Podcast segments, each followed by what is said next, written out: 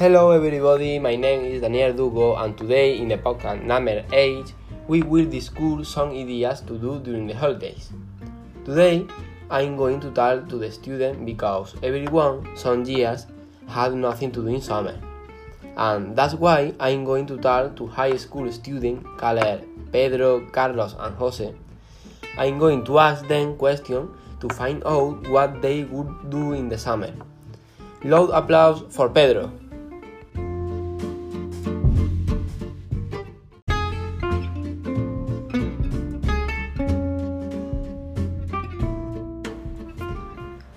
Hello, Pedro.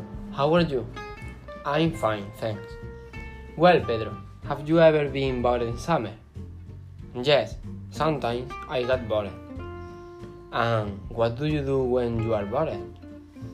When I get bored, I call my friend and we go to the swimming pool. Very good, Pedro. Thank you very much for the answer the question. You're welcome. Bye. Goodbye.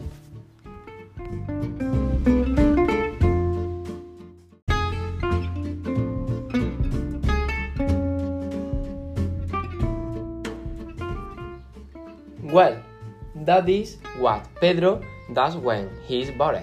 Now we are going to talk with Carlos. Hello, Carlos. Thank you for coming. Hello, Daniel.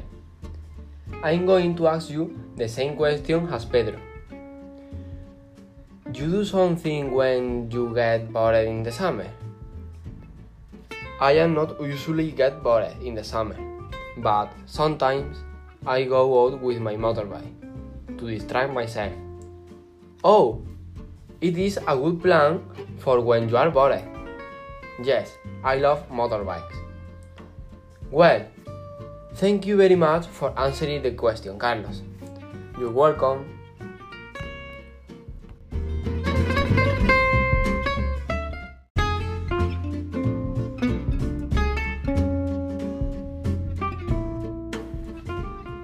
I really like the idea of going out with the motorbike.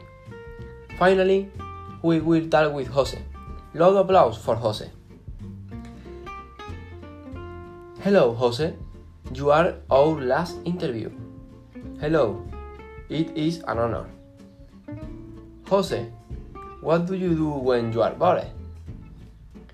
I don't like to go out a lot, so I stay play, playing video games or reading some books. Oh, how many books have you read? I read 22 books. That is fantastic. That is all. Goodbye. Bye.